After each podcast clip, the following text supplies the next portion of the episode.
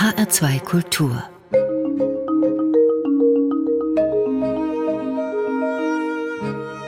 Doppelkopf 2001 ist ihr erster Roman Adler und Engel erschienen, ein Welterfolg, weitere Folgen beinahe jährlich. 2021 ist sie mit dem Gesellschaftsroman Über Menschen in den Bestsellerlisten. Und darin bearbeitet sie das, wovor viele Städter Angst haben.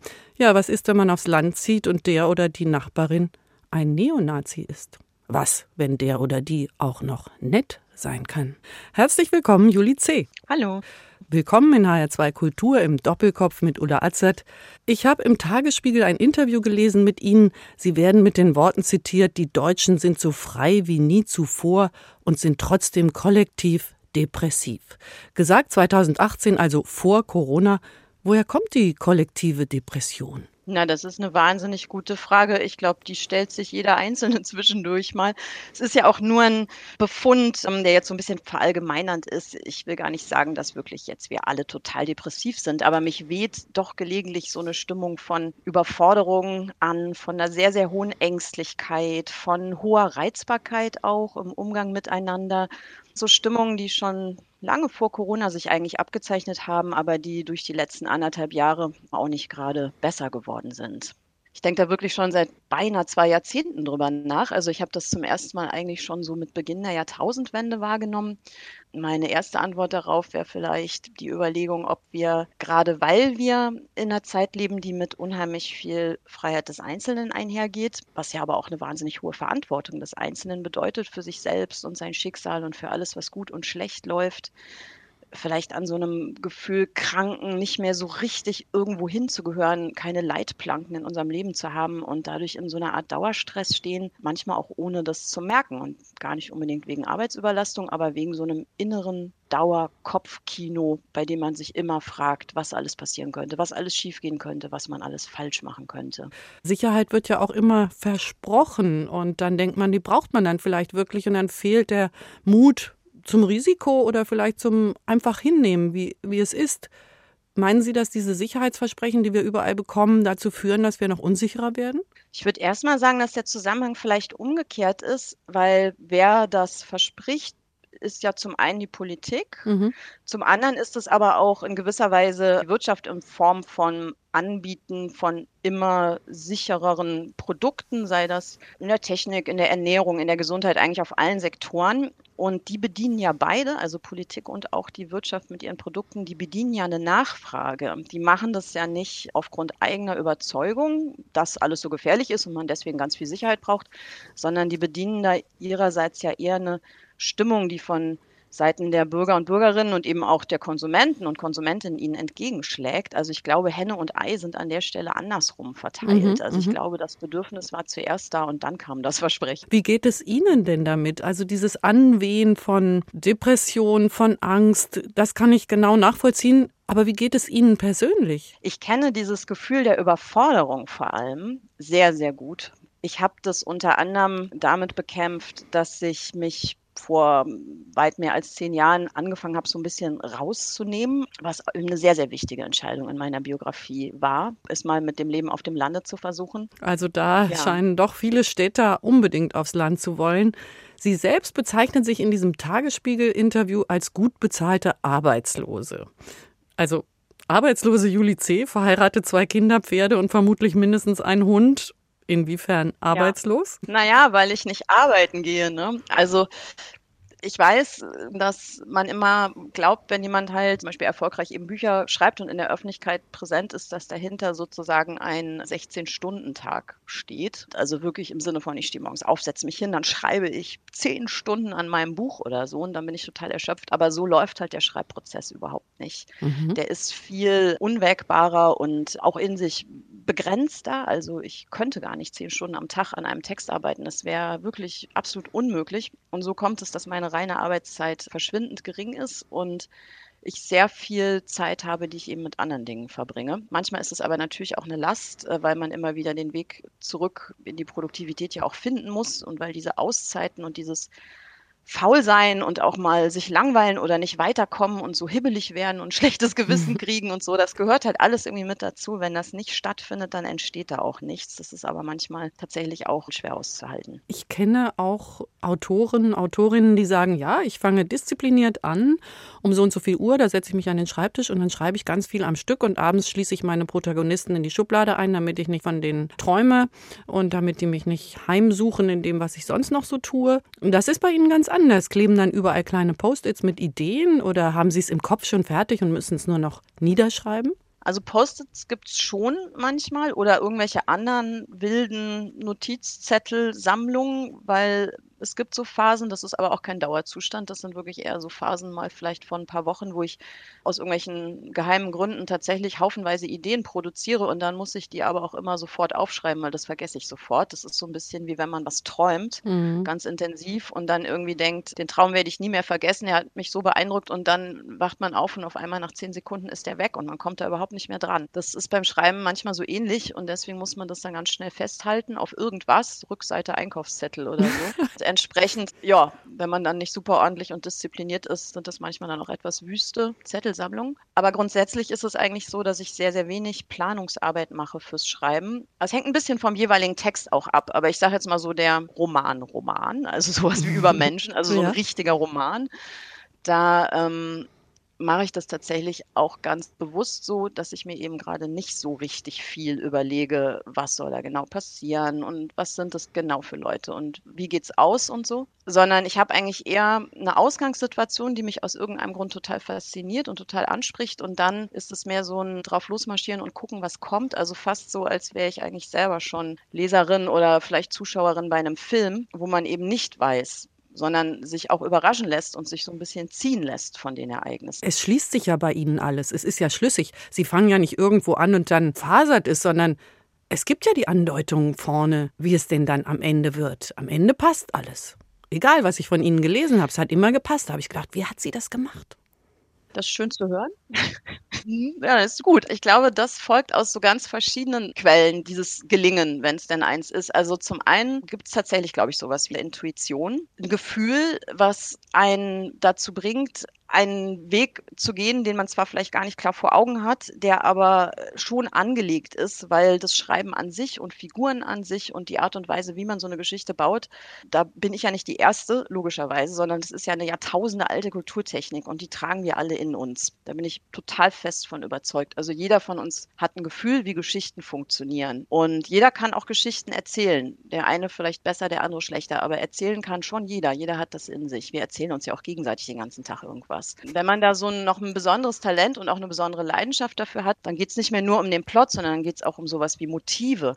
Also wenn auf Seite 1 ein besonderer Vogel auftaucht, dann wird man den nicht vergessen, sondern der wird dann auf Seite 100 nochmal auftauchen, weil der einfach das Wappentier der Geschichte ist. Ja, das sind so Sachen, die hat man dann schon in sich drin und macht die zum Teil auch automatisch. Das Zweite ist, dass ich sehr, sehr intensiv überarbeite. Bei mir ist die Überarbeitungszeit meistens länger als die Zeit der ersten Niederschrift und auch viel anstrengender und sehr handwerklich, was beim ersten Hinschreiben eben nicht so gut funktioniert hat. Und ich habe inzwischen ja auch Übung. Also bei meinem ersten Buch Adler und Engel, dieser Text war ein totales Chaos, den habe ich nicht mal chronologisch geschrieben. Der ist aus einem Zettelkasten entstanden und der war ein Zettelkasten und daraus einen Roman zu machen, das hat mich damals wirklich eine unglaubliche Anstrengung gekostet, weil ich da einfach auch Anfängerin war. Sie haben Völkerrecht in Passau, in Krakau, in New York und in Leipzig studiert, haben Ihr erstes Staatsexamen als Jahrgangsbeste abgeschlossen. Wie wichtig war das für Sie, Beste zu sein? Weil so wie Sie eben Ihren Schreibprozess beschrieben haben, ist es jetzt nicht so, dass ich denke, da ist jemand, der ist total diszipliniert und ehrgeizig und äh, 9 to 5 wird geschrieben und das ist die Figur und die muss so aussehen und die hat immer das an und die zieht immer die Nase hoch. Nein, so haben Sie sich jetzt gar nicht dargestellt. Darum die Frage, hm, wie wichtig war es, Beste zu sein?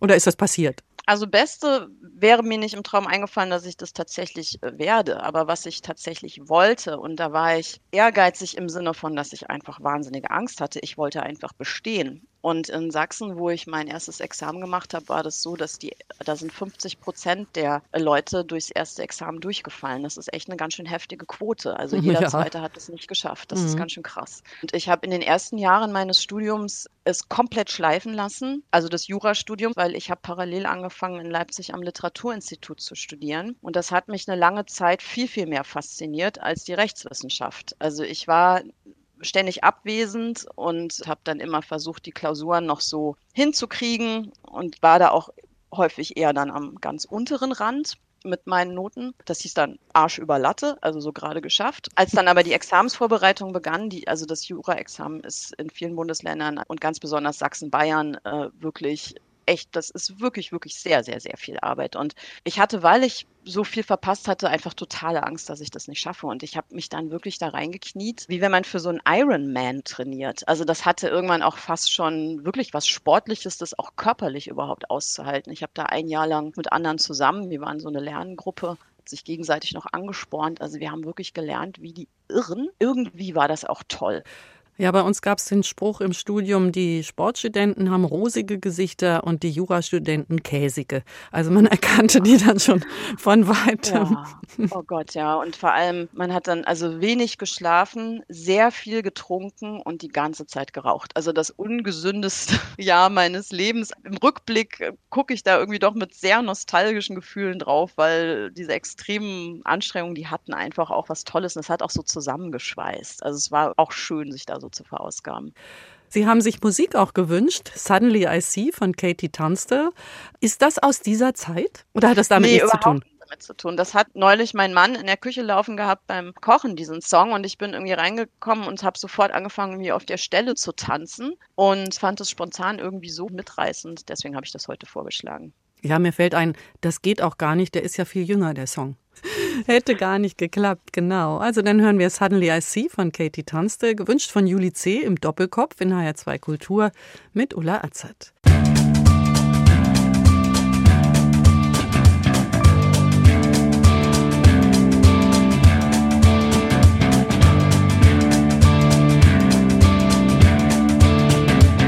Her face is a map of the world, is a map of the world.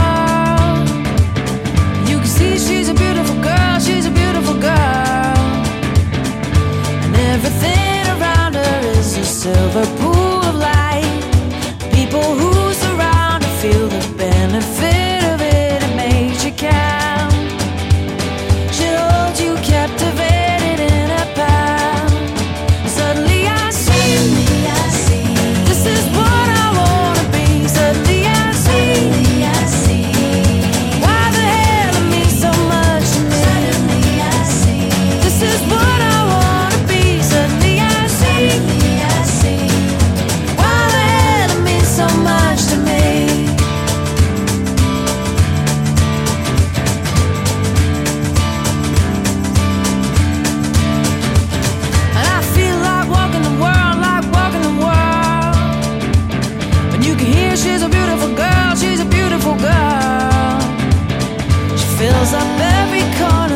is born.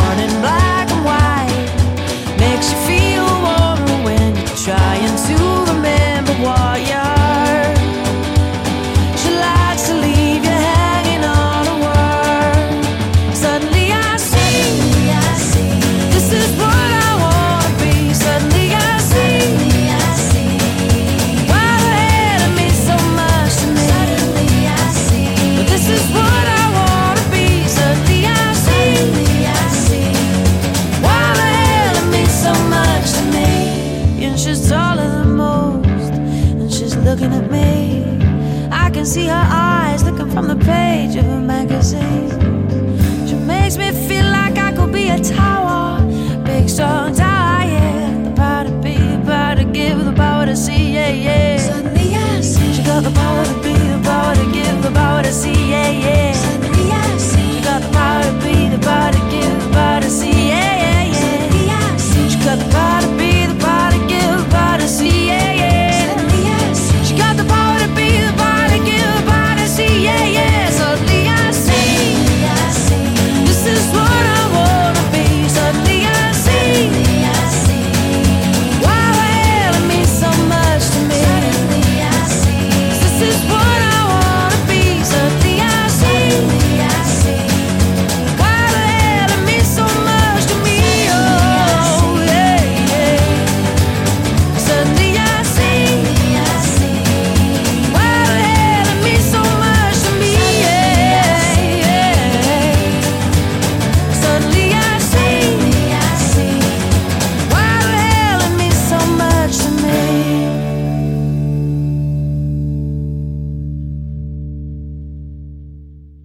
Suddenly I See von Katie Tunstall, gewünscht von Juli C. im Doppelkopf in HR2 Kultur. 1974 in Bonn geboren, Tochter von Wolfgang C., dem ehemaligen Direktor des Deutschen Bundestages. Welche Rolle hat Politik in Ihrer Familie und in Ihrer Kindheit gespielt? Eine große und zwar auch eine sehr frühe schon. Erstens natürlich, wie Sie gerade erwähnten, mein Vater war zwar kein Politiker, aber er hat einen Job gehabt, der unheimlich nah am politischen Geschehen war, weil er eben täglich an der Parlamentsarbeit teilgenommen hat als Verwaltungsbeamter. Und wir haben in unmittelbarer Nähe zum Bundestag gewohnt, damals als Bonn noch Hauptstadt war. Also ich konnte mit dem Fahrrad sozusagen in zehn Minuten zum Parlament fahren. Nicht, dass ich da ständig hingefahren wäre, außer manchmal, um meinen Vater im Büro zu besuchen. Aber man hat durch diese räumliche Nähe so ein, ähm, also Politik das war nicht die da oben oder so. Also das waren nicht irgendwelche Leute, die irgendwo was Komisches machen, sondern das fand einfach vor der Nase statt. Wenn politisch brisante Situationen waren, wenn es große Demos gab, dann waren die vor unserer Haustür. Das hat alles dazu geführt, dass Politik bei uns ein Gesprächsthema war, wie das Wetter oder wie die Frage, wie es in der Schule war. Also das war so ein Thema, was einfach immer da war und was sehr niedrigschwellig war wo man auch als Kind schon was zu sagen durfte oder fragen durfte. Sie schreiben ja Kinderbücher, jetzt bestimme ich, ich, ich, ein wundervoller Titel. Da geht es auch um Politik. Was ist die Botschaft? Das Buch habe ich tatsächlich geschrieben, um auch eine kleine Botschaft auszusenden, obwohl ich ja sonst eigentlich Kinderbücher mit Botschaften nicht so toll finde. Aber da ähm, habe ich es selber mal gemacht. Mir ging es so ein bisschen darum, Kindern eine Möglichkeit zu geben, schon früh Gefühl dafür zu kriegen, was Demokratie eigentlich ist, aber jetzt nicht so abstrakt, so staatstheoretisch, sondern wie Entscheidungsprozesse eigentlich laufen und wie schwierig das schon in der Familie ist, wo ja nur drei, vier, fünf, sechs Leute vielleicht zusammenleben, dann tatsächlich zur Entscheidung zu kommen, die alle gerecht finden, also womit alle auch einverstanden sind. Das Gleiche ist ja Demokratie. Nur auf einem natürlich viel größeren Level mit viel, viel mehr Beteiligten und deswegen auch mit komplizierteren Strukturen. Aber diese Kernidee, warum es das gibt, warum wir das überhaupt machen, das ist dieselbe. Ich habe halt schon lange das Gefühl, dass wir so verlieren, was diese Demokratie eigentlich ist. Dass wir da alles Mögliche von denken, aber nicht, dass das eigentlich ein gemeinsames Entscheiden ist. Glauben Sie, dass Kinder von Haus aus eher demokratisch oder eher unterdrückend sind? Super spannende Frage. Ich würde sie so beantworten, ich habe ja auch kleine Kinder, der ältere ist jetzt erst neun, die sind wirklich noch klein und habe das noch sehr frisch vor Augen, wie die sich entwickeln von der Made zum, zum Menschen sozusagen. Mein Eindruck ist, dass es zwei gleich starke Antriebe gibt. Der erste Antrieb ist so eine ganz starke Bedürftigkeit, also dadurch auch eine Ich-Bezogenheit, wo das, was das Kind in dem Moment braucht für sich, das Aller, Allerwichtigste auf der ganzen Welt ist. Und das Zweite ist ein ganz starker Sozialtrieb, wo es darum geht, dass das Miteinander harmonisch funktioniert. Und ich glaube, dass diese beiden Antriebe gleich stark sind und dass die sich ganz oft gegenseitig im Weg stehen. Entweder man ist zu ich orientiert, dann klappt es mit dem Sozialen nicht. Oder man orientiert sich super stark sozial. Was wollen die Eltern? Ich will es allen recht machen. Dann vergisst man die eigenen Bedürfnisse.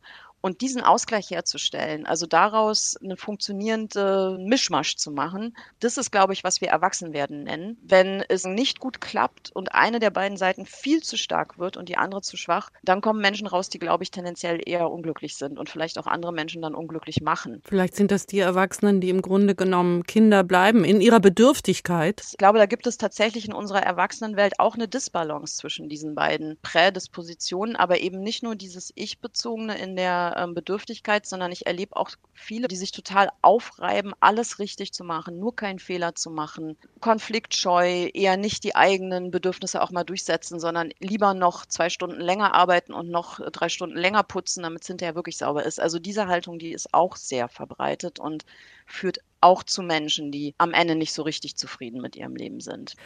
Wir haben noch einen Musikwunsch, Soul on Fire, The Last International. Eine amerikanische Rockband äh, hat diesen Song gemacht, sehr energiegeladen. Wie sind Sie auf diese Band und auf diesen Titel gekommen? Das ist wie viele Sachen, die ich höre, auch eine, ein Ertrag von einem Streamingdienst. Das ist ein Song, den höre ich sehr häufig, wenn ich auf dem Pferd sitze. Hm, über die Pferde wollen wir gleich reden. Dann hören wir erstmal die Musik. Die Band The Last International schreibt sozialkritische Texte, zum Beispiel auch diesen Soul on Fire. Gewünscht von Juli C. im Doppelkopf in HR2 Kultur mit Ulla Azad.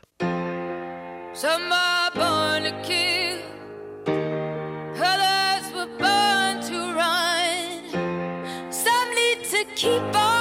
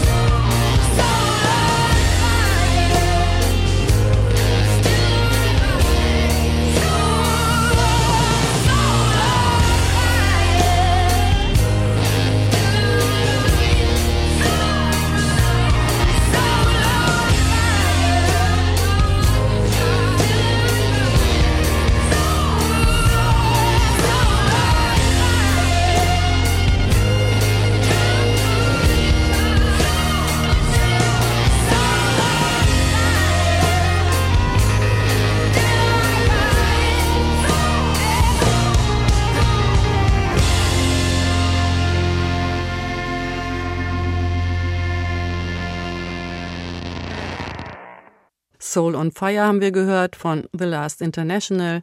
Gewünscht hat ihn sich Juli C. im Doppelkopf in HR2 Kultur. Ich bin Ulla Atzet. Wir haben schon ganz kurz über die Pferde gesprochen. Eine große Leidenschaft von Juli C. Sie haben auch eine Gebrauchsanweisung für Pferde geschrieben. Gebrauchsanweisung schreibt man ja normalerweise für Waschmaschinen oder Kaffeeautomaten.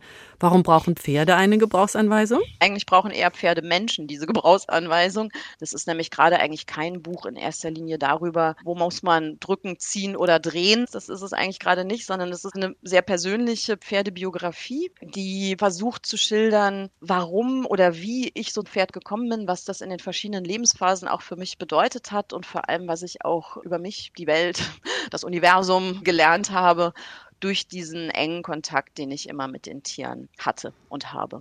Warum sind Pferde so ein Frauending? Ja, Das wüsste ich auch gerne. Das finde ich vor allem echt schade. Es wäre nicht aus Prinzip, also ich bin nicht der Meinung, dass immer alles von gleich vielen Männern wie Frauen grundsätzlich gemacht werden muss, weil sonst der Segen irgendwie schief hängt. Also das finde ich nicht. Jeder darf auch sich mehr oder weniger für irgendwas interessieren. Aber bei den Pferden ist es wirklich so extrem, also gerade im Dressursport, dass wenn man sich da trifft mit anderen Pferdeleuten, kann man eigentlich super sicher sein, dass da kein Mann dabei ist. Ja, also das ist so ähm, verschwindend im Freizeitbereich, dass auch mal ein Mann äh, sich sich auf diese Dressurarbeit einlässt, da ist es schon schade, weil da fehlt einfach so ein bisschen mal eine Inspiration und eine andere Sichtweise darauf von den Männern. Der Grund mag einfach sein, setzt jetzt aber auch schon ein schlimmes Klischee voraus. Ich hoffe, es schreien jetzt nicht alle, vor allem männlichen Hörer, irgendwie auf. Es hat halt viel mit Kommunikation zu tun, diese Form des Pferdesports und des Umgangs, und zwar wirklich auf so einer ganz feinen Ebene. Man sagt ja so klassischerweise, Kommunikation ist vielleicht eher Frauensache oder war es lange Zeit. Möglicherweise wirkt sich das darin noch aus. Also weil so im Springsport zum Beispiel, wo es mehr so darum geht, wer kommt über die hohe Hürde irgendwie lebend drüber, da sind auch schon im Freizeitsport und erst recht dann auch hinterher bei den Spitzensportlern deutlich mehr Männer anzutreffen als in der Dressur, wo es halt mehr so um ein gemeinsames Tanzen geht. Mir hat eine Olympiasiegerin gesagt, obwohl eigentlich die Olympiareiterinnen jetzt gar nicht unbedingt die sind, die alle ganz fein mit ihren Pferden umgehen, aber die sagte mir, es ist ein Überschreiten der Artengrenze. Also ich kommuniziere mit meinem Pferd über natürlich nonverbal. Ich sag's mal ganz krass, aber sie hat so gesagt, über ein Arschrunzeln. ja, super. Stimmt. Schöner Begriff. Aber auch ein Schenkelrunzeln und es wird ziemlich viel gerunzelt und es sind ähm, dann, wenn man etwas fortgeschrittener ist und es gut klappt und man eine gute Beziehung auch zu dem Pferd hat, sind es dann irgendwann ja auch sogar unwillkürliche Kommunikationsbewegungen. Also viele Reiterinnen äh, berichten dann ja auch, dass sie nur denken müssen, dass ihr Pferd jetzt bitte angaloppieren soll und dann macht das Pferd das.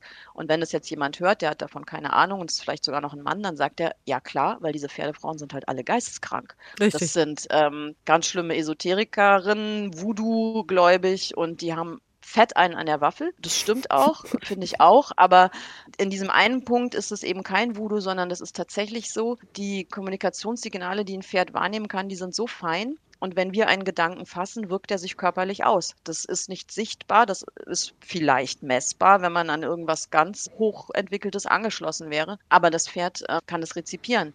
Also es ist ja wie beim, ich denke mal, ich tanze nicht, also kein Paartanz oder sowas, aber ich könnte mir vorstellen, dass wenn, weiß ich nicht, jetzt so ein Paar irgendwie einen wahnsinnig tollen Tango oder irgendwas tanzt, die haben natürlich eine Choreografie einstudiert, aber damit es hinterher so richtig mitreißend, also dass man da was spürt, wenn man das anguckt, also dass das Kunst wird. Ich wette, da findet auch Kommunikation in der Gedankenebene statt, dass die so wie ein Wesen werden, also wie so eine Verschmelzung. Wenn der eine denkt, jetzt drehen wir uns, dann dreht sich der gesamte Organismus zusammen. Und das gibt es mit dem Pferd halt auch und das macht irre glücklich, wenn das mal funktioniert. Das funktioniert halt leider so selten und deswegen sind dann oft die Methoden auch eben gar nicht so fein, weil dann versucht wird, was herzustellen über eher mechanische Einwirkungen, statt immer weiter daran zu arbeiten, zu dieser wirklichen Feinheit zu kommen.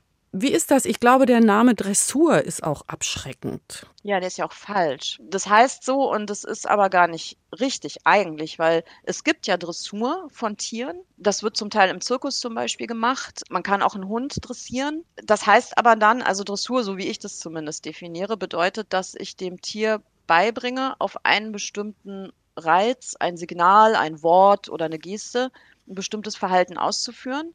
Man nennt es wissenschaftlich Konditionierung. Das heißt, wenn ich diesen Reiz gebe, dann läuft bei dem Tier im Gehirn sozusagen automatisch ein Muster ab und ein bestimmtes Verhalten wird ausgelöst. Bei dem Dressursport, wie er aber eigentlich gewünscht ist, zumindest aus meiner Sicht und wie er auch Spaß macht, ist es eben gerade keine Konditionierung, sondern es ist wirklich ein Kommunikationsakt. Das heißt, die Übungen müssen nicht immer gleich sein und auch meine Einwirkung muss nicht immer gleich sein und man muss sich immer wieder neu rein kommunizieren, an den Punkt, wo es dann wirklich funktioniert. Zwischen Konditionierung und Kommunikation gibt es halt einen fundamentalen Unterschied. Damit es diese ästhetische Komponente bekommt, wo das nicht nur ein Ablauf ist, sondern wo man das anguckt und irgendwie denkt, boah, krass, das sieht echt geil aus, die haben eine Ausstrahlung, ich spüre da was, wenn ich das sehe. Um das zu erreichen, glaube ich, ist diese Kommunikation erforderlich.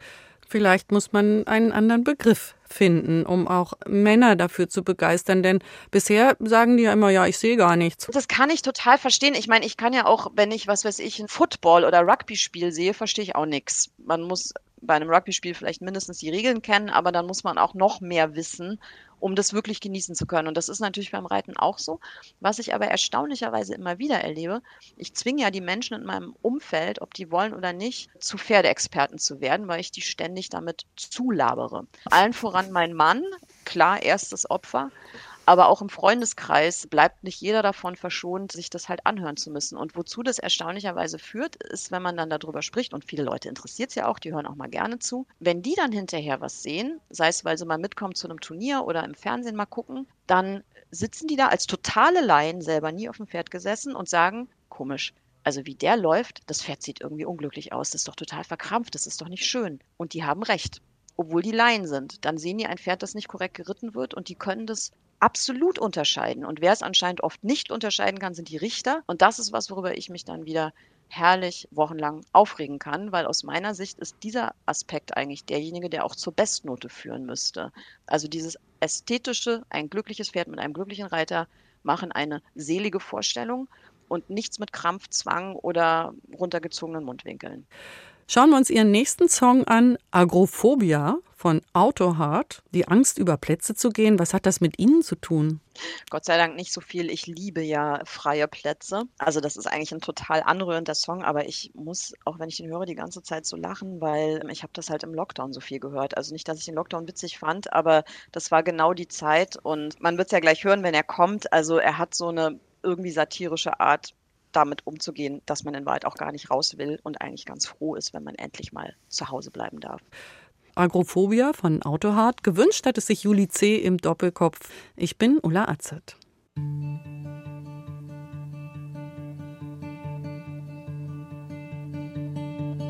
If you gave me all the money, I would buy such ordinary like TV magazines and coffee beans. Have such simple needs.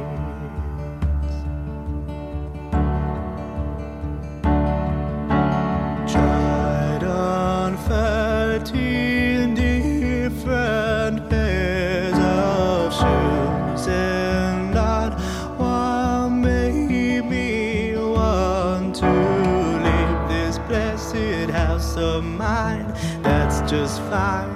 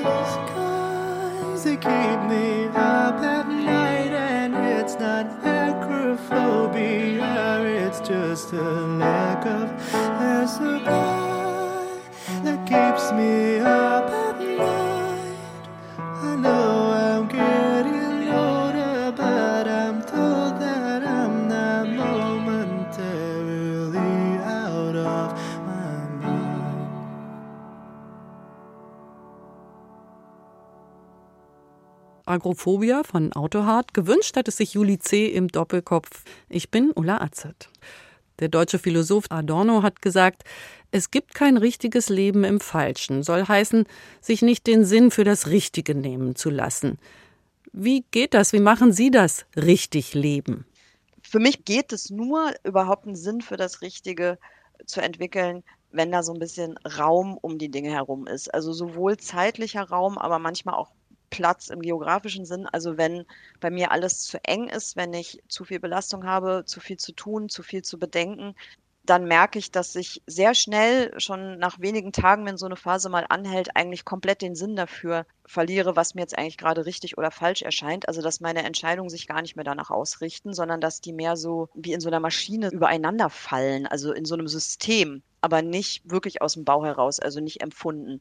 Deswegen glaube ich, dass es so wichtig ist, dass man sich und auch anderen, mit denen man umgeht, so ein bisschen Zeit und Platz gibt, um erstmal dann im Sozialen auch gemeinsam so ein Gefühl dafür zu entwickeln, worauf das Ganze eigentlich überhaupt hinauslaufen soll. Also noch schnell einkaufen und die Schularbeiten nachgucken und dann hat man alles abgehakt, aber man bleibt leer. Und zwischendurch auch nicht vergessen, nochmal beim Vater anzurufen, wo man sich auch schon wieder zwei Wochen nicht gemeldet hat und so. Also Mhm. alles in diesem Imperativmodus, wo es halt Aufgaben sind, zu denen man sich verpflichtet fühlt und es ja auch ist, das ist ja nicht nur Einbildung, ist man ja auch in vielen Zusammenhängen, wo es aber eben passieren kann, dass man die Frage aus den Augen verliert, warum man diese Dinge eigentlich überhaupt macht.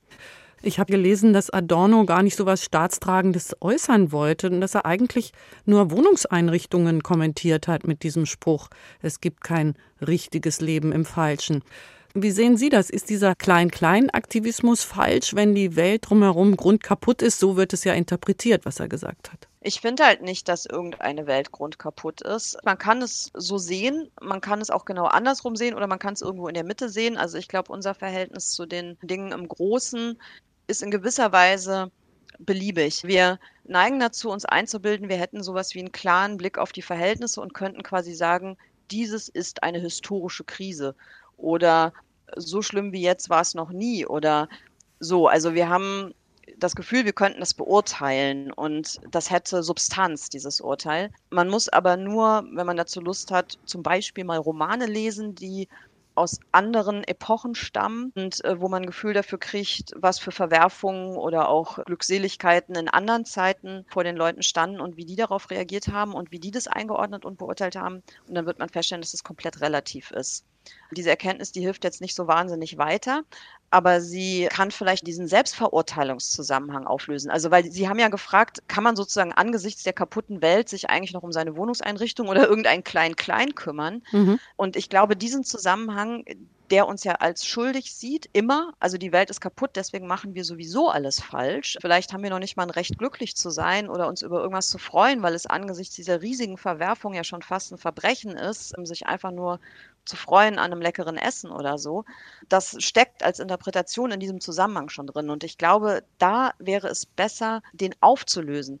Ja, das ist ja die große Kunst in Ihren Romanen, dass Sie, wenn wir jetzt über den aktuellen Roman reden, da ist der Nazi auf einmal nett, das darf der nicht, der muss böse bleiben. Ihre Kunst liegt für mich darin, dass Sie in meinem Kopf alles an einen anderen Platz stellen. Meinen Sie, dass das dann helfen kann, einen anderen Blick auch auf die Welt zu bekommen, so wie wir jetzt eben diskutiert haben? Also lohnt es sich dann ganz klares Beispiel, lohnt es sich für mich mit meinem Müllgreifer Dreck draußen einzusammeln, wenn doch eigentlich die Menschheit und der Planet im Plastikmüll ersäuft? Also was mir jetzt super gut gefallen hat, ist dieses Bild des Umräumens im Kopf. Das finde ich total super. Das werde ich äh, dann klauen und das nächste Mal, wenn mich jemand fragt, warum ich eigentlich schreibe, dann sage ich als Antwort, dass ich so eine Art Umzugs- und literarisches Umzugsunternehmen bin und ähm, mein Job eigentlich darin besteht, Köpfe neu zu möblieren oder ein literarischer Innenarchitekt, weil das ist wirklich genau das, was mich am Schreiben fasziniert, was mich am Lesen fasziniert und warum ich das mache. Es geht ja um sehr, sehr häufig um Erkenntnisgewinn. Wenn man sich jetzt überlegt, wie ist eine Erkenntnis überhaupt möglich, wie soll das eigentlich gehen? Wir sind in unserem Kopf gefangen, wir haben nur zwei Ohren und zwei Augen und wie weit sollen wir damit eigentlich kommen? Dann würde ich sagen, naja, also eine Methode, die wir schon haben, ist die der Perspektivveränderung. Wenn wir es schaffen, Dinge einfach mal von der anderen Seite anzugucken, dann wissen wir 100 Pro hinterher mehr drüber als vorher. Also das fängt damit an, einen Gegenstand umzudrehen und mal zu gucken, wie der eigentlich von unten aussieht. Dann wird man feststellen, wenn man das gemacht hat, weiß man hinterher mehr. Und das ist als Metapher eben auch gültig für Menschenzusammenhänge, Erlebnisse, Geschehnisse und so weiter. Und das ist etwas, was Literatur vor allen anderen Künsten tatsächlich leisten kann. Das ist eigentlich unsere Kernkompetenz dass wir Perspektiven ändern, indem wir in die Köpfe von Figuren reingehen, die wir nicht sind, sondern die wir erfinden und die anders sind als wir und die auch anders sind als der Leser oder die Leserin. Und so entsteht halt dieses Umbaugeschäft. Das ist ein tatsächlicher Erkenntnisgewinn. Ob man dann hinterher ein besserer Mensch ist, das kann ich nicht versprechen. Das steht nicht auf dem Beipackzettel. Aber was ich schon glaube, ist, dass das einen sehr erleichtert. Weil was uns häufig bedrückt, ist gar nicht Agoraphobie, wie vorhin in dem Song, sondern es ist eher Klaustrophobie, nämlich dieses Eingesperrtsein im eigenen, was einen so klamm irgendwie macht, was Dinge auch manchmal dann immer schwerer erscheinen lässt, Probleme immer größer erscheinen lässt.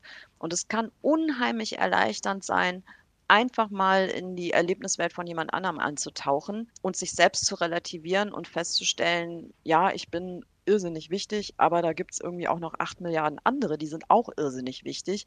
Und man kann das alles von wirklich sehr vielen verschiedenen Seiten sehen. Das tut gut. Also das ist einfach ein sehr befreiender Vorgang und deswegen gut tut. Da passt das Wort erhellend. Ne? Es macht Licht in meinem Kopf, in den Räumen, die Sie mir gerade alle neu eingerichtet haben.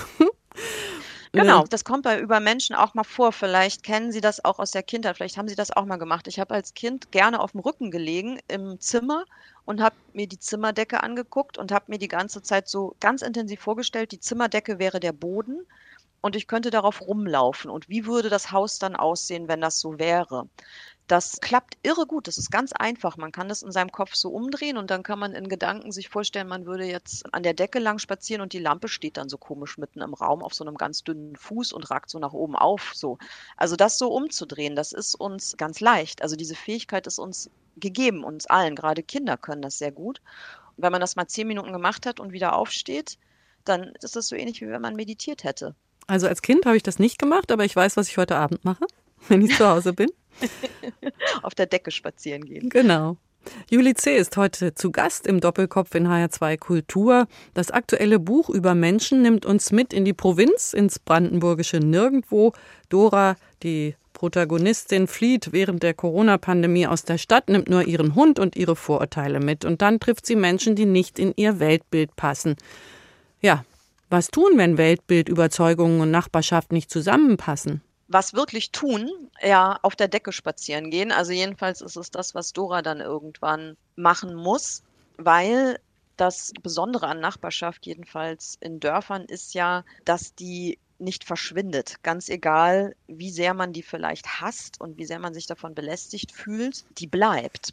Also man kriegt die nicht weggehasst oder so. Man muss miteinander auskommen. Und allein diese Tatsache, vor etwas gestellt zu sein, in menschlicher Form, was man nicht wegmachen kann. Das ist schon was, was für die Dora, in dem, wie sie bislang gelebt hat, eine völlige Zumutung ist und was komplett Neues. Und um das aushalten zu müssen, muss die sich innerlich eben auch ummöblieren. Dabei nimmt sie den Leser mit oder jedenfalls ist das meine Hoffnung, dass das in dem Buch passiert, dass man diesen Weg mit ihr geht. Wie löse ich ein Problem, das eigentlich überhaupt nicht lösbar ist? Weil man die Blase auf dem Dorf, die Blase, die man in der Stadt hätte, ja nicht verlassen kann. Man kann nicht einfach in den Stadtteil ziehen, wo vielleicht die Leute so ticken wie man selber und man bleibt dann unter sich.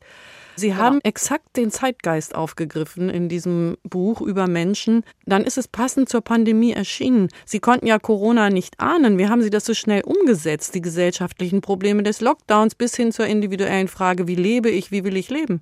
Na, das liegt einfach daran, dass die Dinge, die im Lockdown während der Corona-Zeit mit uns passiert sind, nicht in dem Moment erst entstanden sind, sondern größtenteils sind es schon Probleme, Verhaltensweisen, Ängste, die es vorher auch schon gegeben hat. Und vieles hat sich einfach verstärkt in dieser extremen Situation. Ich hatte über Menschen schon fertig geschrieben, bevor die Corona-Pandemie Europa erreicht hat. Ich stand vor der Entscheidung, entweder schmeiße ich es jetzt weg, was ich bisher gemacht habe, und fange irgendwie was völlig anderes an, oder ich versuche, das sozusagen anzupassen auf das, was wir jetzt gerade erleben, weil sonst wäre das Buch binnen von wenigen Stunden veraltet gewesen. Sie sagten ja eingangs, dass die Überarbeitung bei Ihnen fast länger dauert als das Schreiben, dass Sie also da nochmal sehr präzise an das gehen, was Sie erdacht haben.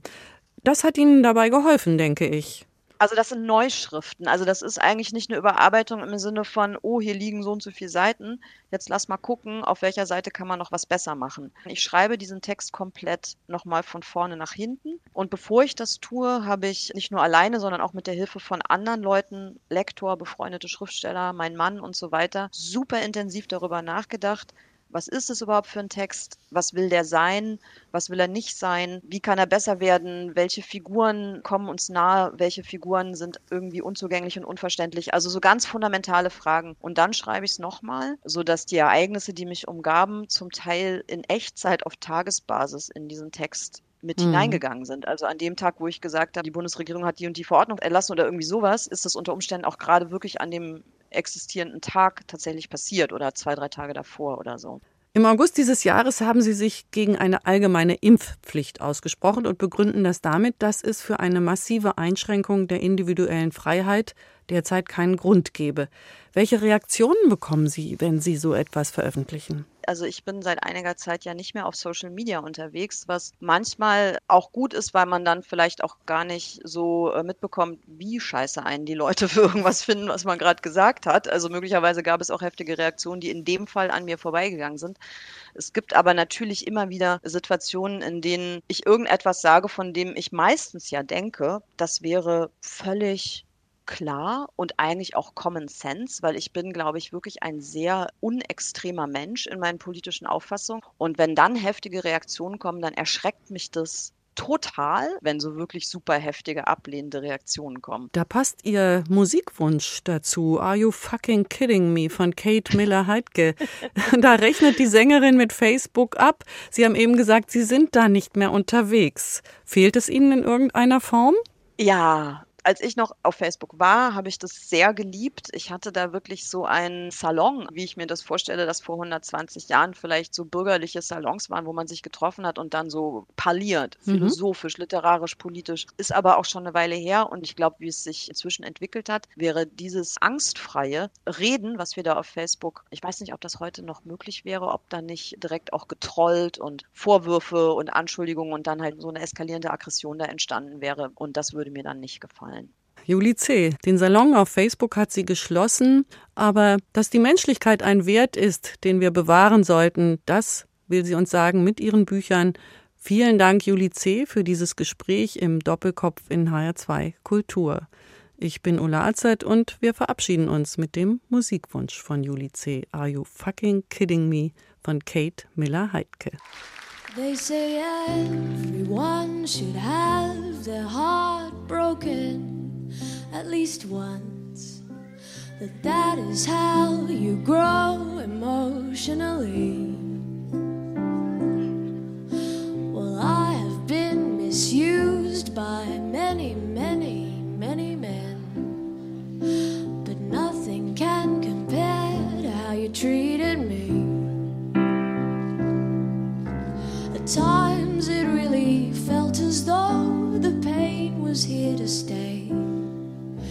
And though it's many years ago, I feel it to this day. And now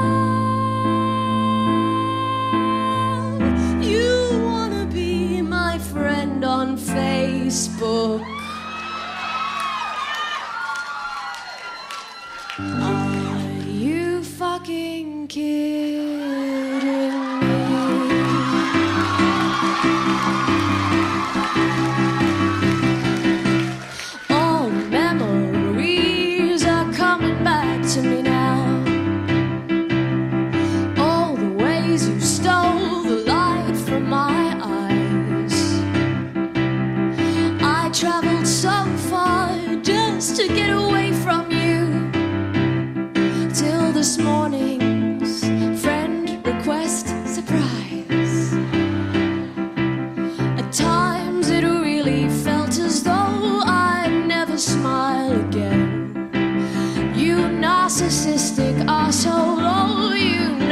nasty man. And now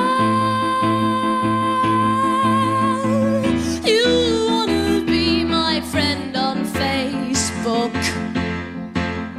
Are you fucking kidding? I don't wanna know what kind of cocktail you are, or which member of the Beatles, or which 1950s movie star. I don't give a toss if you're a ninja or a pirate. I suspect you'd be a pirate but I don't wanna verify it, and I don't give a shit what your stripper name is, or if your kitty had a litter. Look, just follow me on Twitter. I don't care about your family tree, and I certainly don't want you